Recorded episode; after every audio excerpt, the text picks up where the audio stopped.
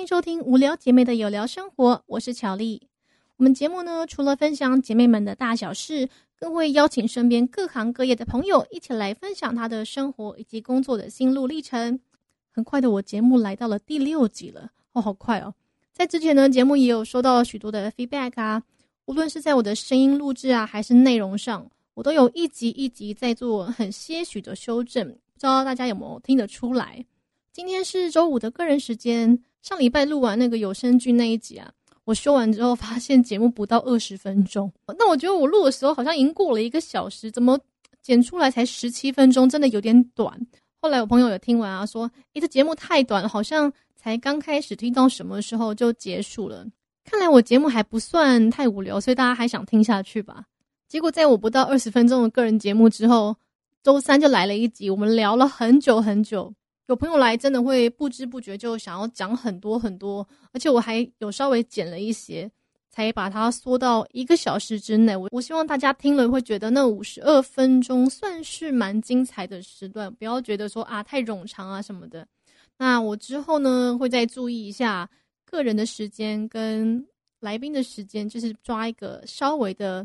平均啦。但我觉得真的一个人讲好困难哦，所以我真的要再说一次。我好佩服焦哥，他可以就是妙语如珠啊，不卡词啊，而且可以讲很多很多很顺的，脑袋还转得很快。有时候我就讲一讲会卡词，想不起那个名词，大概是三十岁过后初老症状之一吧。就你会忘记那些你本来就知道的事情，可能某些人的名字啊，或者是某些片名啊，就会常会有这种问题。像我妈比较夸张，她会忘记她上礼拜看的剧是什么内容。但是我真的很常就是跟别人聊一聊，然后放忘记那个人某个人的名字。这是目前我最常遇到的问题了，所以我现在都尽量会把我的内容都先记录下来，知道这礼拜要讲什么，才不会就是一时想不起来要讲什么，然后内容很长或是很短的问题。啊，真的是每一次我自己的节目都会修后置修到想要掐死我自己。好了，那这礼拜呢，想要聊的主题呢是社会上走合约要有，你接案前的心理准备做好了吗？为什么会想要聊这个话题呢？就是因为最近啊。有一个网红接动画配音的那个话题，就闹得轰轰烈烈的。可是我现在没有要打算来讨论说是谁对还是谁错，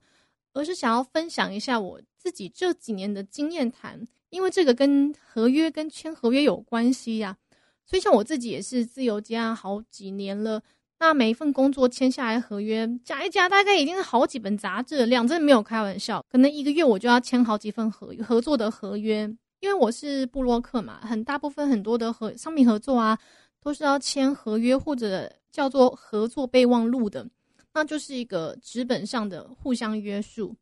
但是也不是说因为不信任对方或什么的，而是我觉得就是有一个纸本上的约束，可以至少减少任何可能发生的纠纷。没有什么事情是一定的，也没有什么事情是不可能发生的。那我也建议说。大家如果有什么样的合作啊，只要是跟工作有关系啊，或者扯上钱的，还是多少有合约，还是可以保障彼此的啦。就像说，法律是规范道德的最低标准啊，合约也算是规范我们诚信的最低标准。不只是我要有诚信，其实厂商啊，还是合作对象都是需要诚信的。虽然这样讲，其实大部分的厂商跟窗口人都还蛮好的，我遇到的都还蛮好的啦。就像我自己说，我要录 podcast 啊，说叫朋友来啊，哎，来来来，一起来录 podcast 吧。就朋友们一句话答应了，而且他们都是直接说来就来上节目，也不会说什么还要跟他瞧半天啊什么的，更不用说用用合约来约束彼此，大家就是说好了就是好了。可是其实你只要是在工作上，只要是遇到工作，就会存在很多很多咩咩嘎嘎。那也是很多时候也是我觉得身不由己的，所以我还说合约不见得是用来约束彼此的几张纸，也是一种互相的工作保障。有保障的话，其实还是比较好一点的啦。我觉得，不管是有没有金钱的往来啊。大部分的合作还是会希望有签约的。以前刚开始我不知道啊，我刚开始可能会想说，嗯，不过就是一个小合作，也不见得有钱，然后也不见得说是多大的利益关系这样子。年轻的时候觉得好像签了约就是把事情看得太过于严肃了，但我后来发现啊，其实翻脸不认人这种这种屁事啊，还是偶尔会发生的。那虽然我也不是什么大咖啦，也没有真的像就是很厉害的。布洛克网红一样，每天都在弄合约的东西。可是就是这几年来啊，是遇过蛮多的问题，想要跟大家分享一下的。不过虽然说合约是一种保障，可是啊，签了合约最后还出问题的状况也是蛮常出现的。像我现在有一个工作，就是就是负责拍摄啊、影片制作啊，之前就遇到过一个我自己觉得蛮瞎的事情啦。但是你又没办法，有时候只能就咬着牙自己忍着。因为刚好对方是自己认识的人所介绍的，就互相帮忙一下没有关系啊，让也不用太介意。当然，在影片制作前啊，就是签约跟提案的时候啊，都是把内容写得很详细，都要写好好的。等确定之后才会签约，然后才会开始合作。可是啊，都讲好了，结果在合作的时候，他们又对方一直改，一直改。因为很多厂商会突然就灵机一动，想说：“哎，我要做这个，我要加做那个。”为了配合他们，他们可能就说：“哎呀，可是老板要的啊，也不是我们真的想要为难你啊。”那我们当然觉得说：“好吧，那大家都是领薪水的，也辛苦，那我们就配合你啊。能够改的，能够提供的，能够多做的，好，那我尽量做。大家都好说，合作开心最重要嘛。那也因为这样子，就是一直不断的。”当然配合做了很多修改啊、更正啊这种事情，好不容易才完成了一个案子。结果后来要到要付钱的时候，糟糕了！本来窗口又把这个案子交接给另外一个人，在还没结束的时候交接给另外一个人，啊，另外一个人又开始提出一些有的没的想法，然后开始说：“哎呀，这个我觉得我们这个你好像没有做到，然后你这个没有做好，那这个是我们不要的。”就会很多多了很多更多有的没的东西。最讨厌的是他开始砍价钱，我真的很少遇到那种合约签了、工作完成了最后才来砍价钱的。对，就是有这种人，而且他们就会说：“哎呀，不是啊，是因为这样的窗口给你怎样怎样怎样啊。”然后我这边觉得怎么怎么不好啊，然后再开始推说这些东西都是因为我们做的不好，或者是我们这边有什么问题，那所以没有达成他们的要的，他们才想要砍价钱。但没道理啊，我们都是照他的方式去做，他在工作中间就已经更改了很多了。总之，最后一团乱，然后后来连价钱一直改，一直改，一直改，唉，真的就是为了好好的完成一个案子，有时候不得不妥协。但我觉得这真的不是个好的示范。真的，你签了约的话，大家就应该要照着合约上走，不然我不知道签约是干嘛的。可是因为没办法，我们就小虾米也敌不过大金鱼嘛，就也算了，就至少我们在一个自己可以接受的范围，然后不要亏的范围内。完成了这个案子，但是说实话，真的太生气了，所以从此以后真的不想要再接这样类似的案子。哪有人在事后才这样搞的？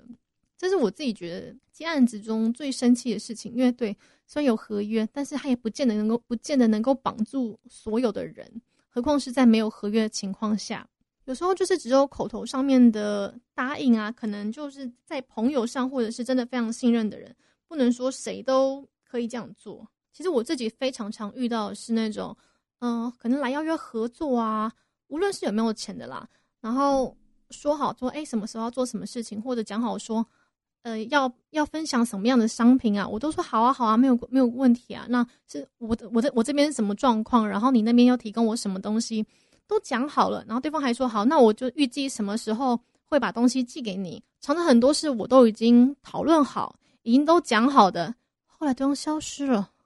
完全不见人影，因为我都需要压一个时辰，让我知道说什么时候该把什么事情做好，然后什么的 d a y l i g h t 是什么时候，全部都把它安排好了之后，才不会说什么一次卡住啊，或者是做不完的问题啊。那我这个人是蛮要求这个的，因为对方可能已经什么都说好了，然后什么决定什么时候会把东西寄过来让我使用或者是写文，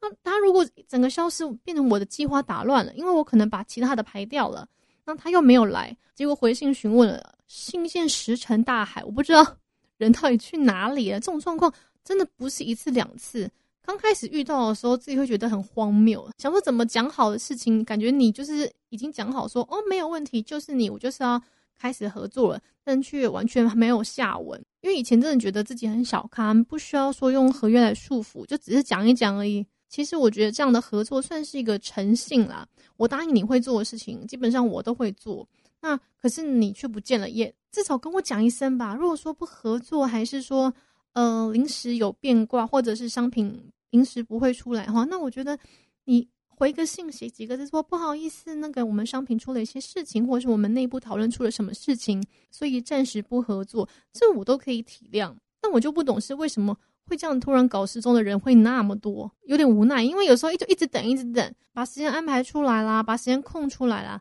结果后来变成是一场空，那种感觉也不是很好啦。所以我觉得在合约上还是有一定的束缚力，也是一定的要求。现在我自己习惯是。如果有合约有签合约的话，我基本上都是希望跟对方先签好合约，然后讲好之后，无论什么样，无论什么形式的合作，当然有合约啊，就算他是不扯上金钱交易的，那也是一个互相的保障，因为对他也是保障啊。其实如果都是口头上讲一讲，那我大可东西拿了，我没有发文，那不就也是他们无法跟上面交代的事情吗？所以我觉得是互相了。虽然我自己不是那种拿了就不做的人，我觉得这个诚信是非常重要的。毕竟走在江湖上嘛，这个基本的还道义还是要的啦。而且我真的是看过蛮多的厂商在 complain 说，可能某个网红啊东西给啦，甚至钱给啦，没有写文的啊，或是搞失踪的，或是出了什么问题的，还挺多的。嗯，所以我还是建议，无论是厂商还是布洛克还是网红啦，我还是建议说。如果说你们已经想好了东西要怎么做，要该怎么发文的话，就把所有的东西 d a y l i g h t 还有内容要求都写在合约上面，白纸黑字，清清楚楚的，那就没有问题了。嗯，我是比较 prefer 这个部分啦，毕竟过了那么多年，其实也吃过亏，当然也遇过很多各种不同的人，毕竟这也是工作的一种嘛。当然，就大家互相方便最重要的。好了，我们现在回来讲啊，网红配音事件。其实我没有想说站在谁的立场去讲话，或者认为谁是对的，谁是错的。这就是一个工作，那很多事情也是身不由己的。可能窗口一个立场，老板一个立场，当然接案的人本人也是一个立场。我觉得在工作之前呢，就是虽然互相先口头讲好，对，互相答应了是没有错的事情，但是。毕竟是个大案子，毕竟是一个很确定的工作，我还是觉得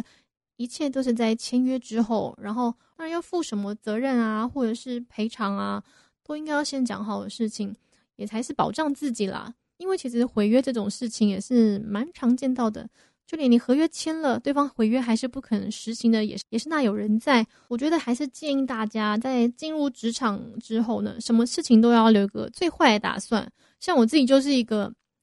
很多事情都保持着最坏打算的人，这不是不乐观，这不是不乐观。其实我算是蛮乐观的人，但是因为你每次每个事情都想的太好了，你只要一充满期待，你有期待就会有伤害，所以不期不待没有伤害，反而有时候可以得到的东西对你来说都是惊喜，因为可能出现的变卦实在太多了。因为这样子，如果你没有做最坏打算啊。就会有失望啊、愤怒啊，而且你在愤怒的情况下做的事情啊，都会很不理智，然后被无限的放大。就坏事总是会无限的放大，你好事大家就会觉得，嗯，好像，就是应该要做的感觉。这是一个现在很常有的问题，所以何必用他人的过失来影响啊，或惩罚自己啊？我觉得这样都蛮不值得的啦。但我觉得这件事情跟就是能力没有关系，而是就是互相诚信的问题，所以还是建议啊。不管是谁啦，如果你是这种接案工作的，正职工作也是啊，你也都是需要拿到 offer 啊，这才是对自己的一种保障，对工作的一种保障。但也因为这个新闻呢，好多人认识了刘杰这个配音员。这个配音员是我的偶像。其实我在高中的时候吧，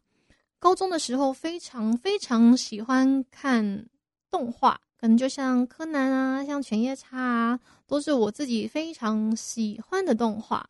那刚好主角都是有刘杰配音的，那时候就开始找很多很多配音员的资料，甚至我还想说，我要不要去上配音员的课程啊？以后有机会也可以当配音员这样子。高中的时候真的非常非常疯，而且那时候每周都还会听刘杰老师他的广播。一直到现在，其实大家都还很常听见他的声音了，因为台湾的卡通啊、动画很多很多都还是他配的。刚好很喜欢的那几个都有他的声音。这次又因为这个配音事件把老师叫出来的感觉，老师声音还是很好听的，因为他毕竟配了几十年的音，我觉得无法去跟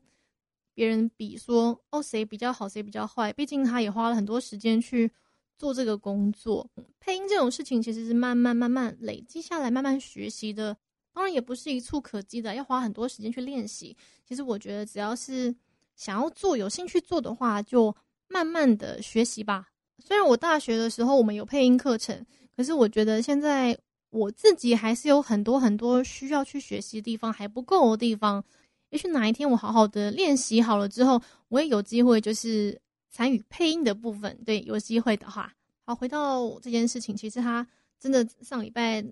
讨论的沸沸扬扬，新闻也一直拼命的出啊。他从愤他很愤怒啊，到被网友挞伐，最后还出来道歉，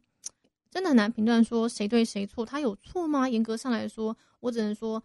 嗯，你太激动了，太反应太大了。既然工作未来还很长啊，我觉得放宽心啦，放宽心去看啦。毕竟，毕竟很多人都遇过这样的问题，可能所以底下很多人回答嘛，很多都是说你太年轻了，这种事情以后你还会遇到很多次，那你每次都要生气的话，真的不值得。虽然说未来还很长，但是每年的一一一一购物节只有一天，对我来说这也是我这一周呃大事非常重要的事情啊。我个人是个购物狂，而且我会去。评断说哪一家买什么最划算，我一定会想要找一个最划算，然后最安全，然后买到质感最好的东西。那也是为什么自己会当布洛克的原因吧？因为我买东西就很多了，反正都买了，我就跟大家分享了。甚至要怎么买，要哪张信用卡，还是要用什么方式买，都有很多很多不同。虽然说我自己还蛮多的分享都是厂商合作没有错，但其实我觉得我自己买东西比厂商分享的还要多更多。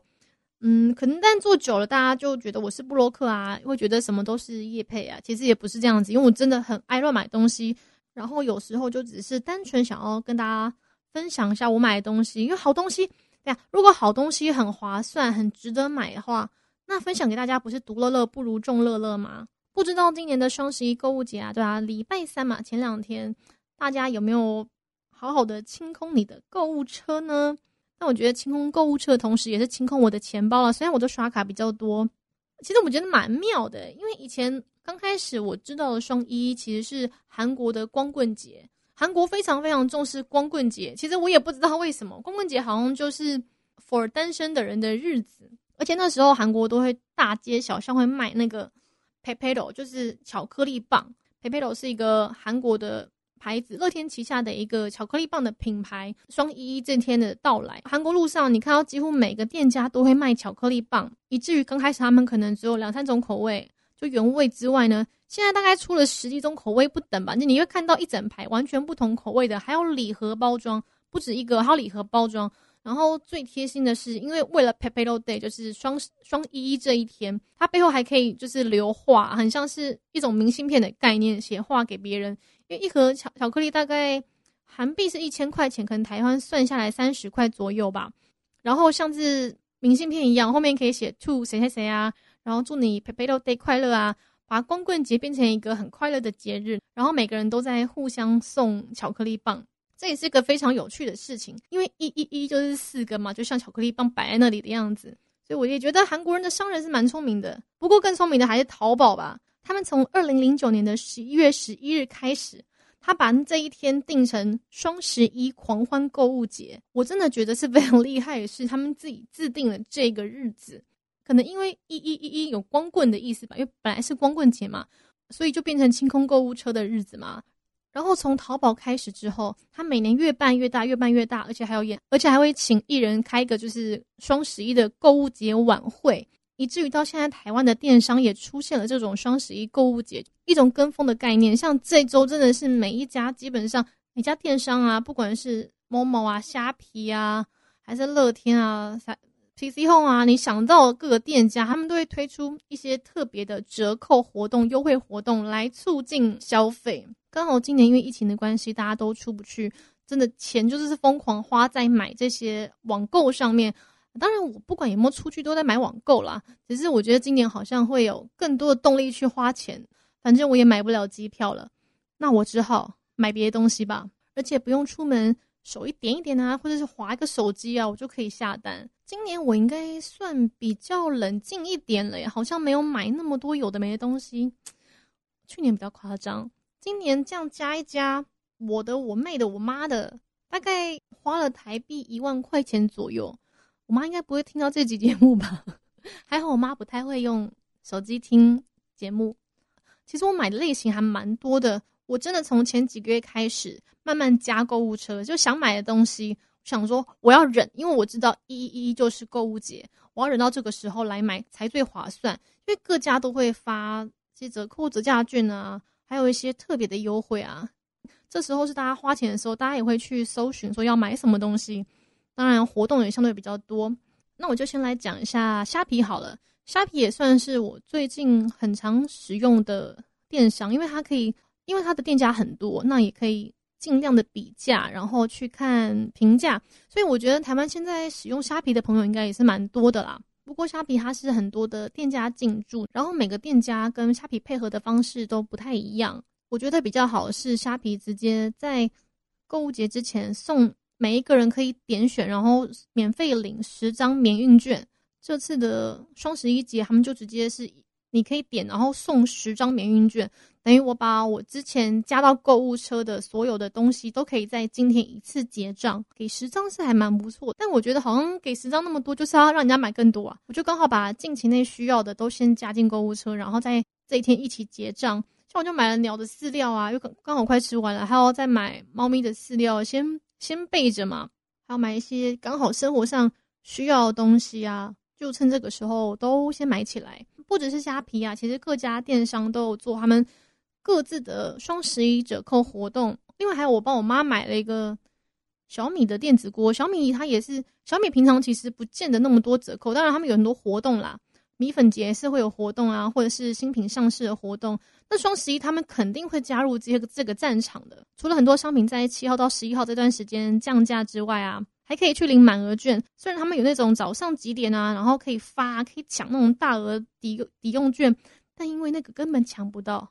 我从来没有顺利抢到大额抵用券，所以我现在后来就作罢了。不知道谁可以抢到那大额抵用券呢？因为他们量非常少，可能就只有一百一十一张，然后线上一万多个人在等着，怎么可能抢到？算了，我就单纯抢那种每个人都可以点的满额券，那也是 OK 的。我后来。帮我妈买了那个米家的电子锅，因为她想要炖，她想要炖东西，反正也是福利到我，折下来大概两千多一点点而已，我觉得还蛮划算，而且它寄好快啊！我昨天订吧，对，昨天订我，他今天就说要寄出了。当然，除了这些之外呢，真的各家都有推出很多双十一的活动，一些折扣啊，或者是大额抵用券啊，但我真的不敢再看，再看下去，我觉得我要破产了。毕竟刷卡很方便，真的真的就是简单输个卡号啊，东西就隔天就寄到家里面了，也是非常危险的事情啦。但其实我花最多的还是淘宝，不是淘宝台湾了，因为它已经要退出台湾了。我这两年来其实花在淘宝上的钱也不算少，我会去找一些自己觉得划算的东西，然后就算踩雷你也不会太心疼那种价钱的东西。最常上淘宝买的应该是一些衣服啊，或者是小小的配件、配饰、饰品，还有一些无伤大雅的小东西啊。之前我买最多的都是衣服，现在是因为我妈发现我衣服太多了，我就会一直被盯，所以我这次算是没有买很多件衣服，可能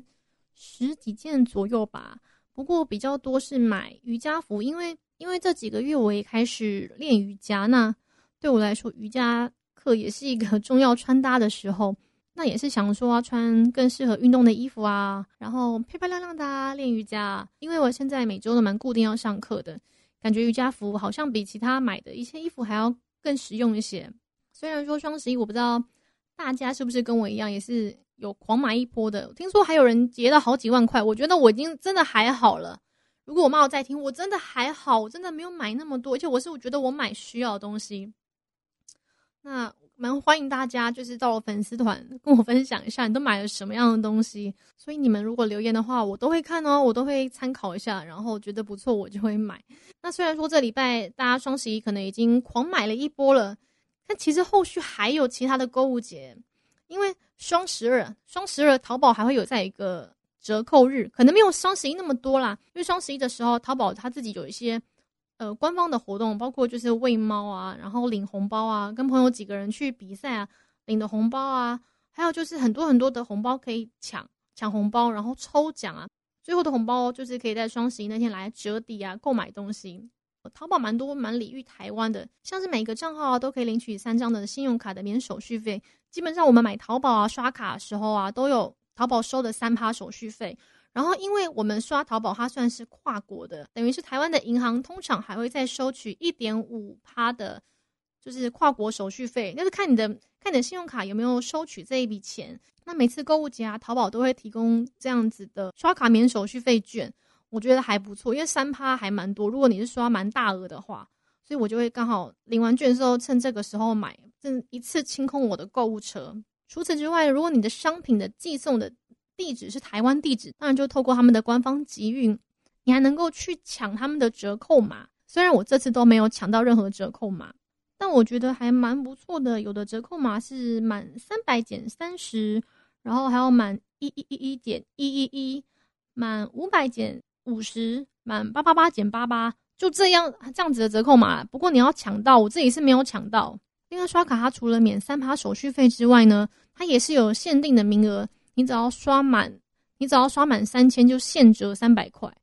我只有抢到现折三百块这个，我觉得很够了，因为好像。也是在十分钟内全部抢完，我还定好闹钟在十二点的时候马上结账，然后为了抢那个刷三千省三百的那个折扣，所以没有折扣码就算了吧。反正我大部分的买的东西都还是寄到集运仓再寄回台湾，我觉得这样还是比较方便一些。虽然说大家双十一可能都已经大买了一波狂清空购物车了，但其实之后还有购物节，除了淘宝最后追加的一二一二之外呢？美国有黑五购物季，它也是很多很多的品牌啊，这下杀啊，大概半价或者是什么什么折扣啊。另外还有圣诞购物季，圣诞购物节应该是好像是圣诞节隔天吧，Boxing Day，它也是一个购物季。不管是亚洲啊还是欧美啊，都有各自的购物季，就是让大家花钱花钱再花钱的时候。嗯，台湾好像比较不熟黑五了，因为我之前也有买一些美国东，直接买一些美国的。东西，然后再寄到朋友家去。我真的很爱买，那寄到一大箱的时候，再请朋友帮我寄回来。尤其现在不能出国去买东西，不能去逛街了，网络上逛一逛，然后寄去朋友家也是不错的。有朋友真好。那现在呢，我也想要跟大家稍微工商一下，因为我自己有在做一个小小的团购嘛，陆续会做一些团购，然后我会找一些我觉得还不错的、很划算的、值得团购的来分享给大家。而且我觉得我都要到还不错价钱。那现在正在走团购，就是目前喝水都会用到的水晶瓶，它是玻璃瓶，然后里面放了一个水晶。因为大家知道水晶有很多的效果嘛，尤其是开运这一块，那就是宁可信其有，我觉得还不错。我觉得，我觉得我最近喝了，就是心情也变得还不错。虽然不知道是真的效果还是我心理作用，总之你相信一切会变好的话，那你的整个气相对就会跟着好。水晶瓶呢，它的那个水晶有各种不同水晶，但就适合你自己的，你选一个自己喜欢的就也可以。有粉红色的水晶啊，紫色的啊，黄色的啊，还有茶色的，等等等等，可以选择你自己喜欢的，无论是它给你的运，还是你自己喜欢的样子。那我觉得最重要的是，人本来就应该要多喝水，虽然我现在也在努力中，一天。喝两千 CC 好像还是有点困难，可是我真的跟以前比起来，喝水确实喝了比较多一些了。那你喝了心情好，自然运也是会慢慢的变好。如果有兴趣的朋友啊，也可以去我的粉丝团看一下这个水晶瓶团购。对，那除了这个之外呢，我下礼拜一又有一个我觉得也是非常划算的团购，我跟厂商谈了一段时间，当然也是我自己很需要的，所以就跟厂商合作了。下周一我要开团的是歌林的直立式尘螨吸尘器，它机身是我自己很喜欢的粉红色，很可，真的很可爱，因为粉红色的，而且它只要换头啊，就可以变成直立式一般的我们吸地板的吸尘器啊，或者是换成床上拍打吸尘螨的吸尘器。因为我自己是一个很严重过敏的人，真的从小严重过敏的人，所以我我鼻子很敏感，很怕毛屑啊，还有微粉尘。我之前去日本还买了一个很有名的是 Iris 吧。它那个吸尘螨的机器，那那个其实只有一个头，它就是吸尘螨的，等于是你一般吸地板吸尘器，你还要另外去买。所以我后来看到这个啊，一合作我就想说，天哪，它太适合我了，因为家里也不大，你就放了那么多台吸尘器，一个吸尘螨的，一个吸地板的。除了它粉红色非常可爱之外呢，它真的还蛮轻巧的，就是你拿了不会觉得有负担、有压力。另外，它有一个伸缩的头。像我这种脚不长的要去清理天花板，真的是非常困难的事情。那它这个伸缩的功能呢，就是你可以清到所有地方啊，还有那种很小可以吸窗边的头，就各种不同你所需求的吸尘器，它一台就可以了。而且我可以偷偷跟大家透露一下价钱，我看很多家双十一哦，是双十一特价之后要二九八零哦，这个厂商还蛮好的，他给我团购价是一组一九八零，诶，整整便宜一千块。那如果各位刚好家里有要换吸尘器啊，还在观望的啊，下周一开始可以到我的粉丝团平克乔丽 Cherry Pink 看一下，也许你们就找到适合自己的吸尘器了呢。好啦，工商时间结束，今天非常谢谢大家的收听。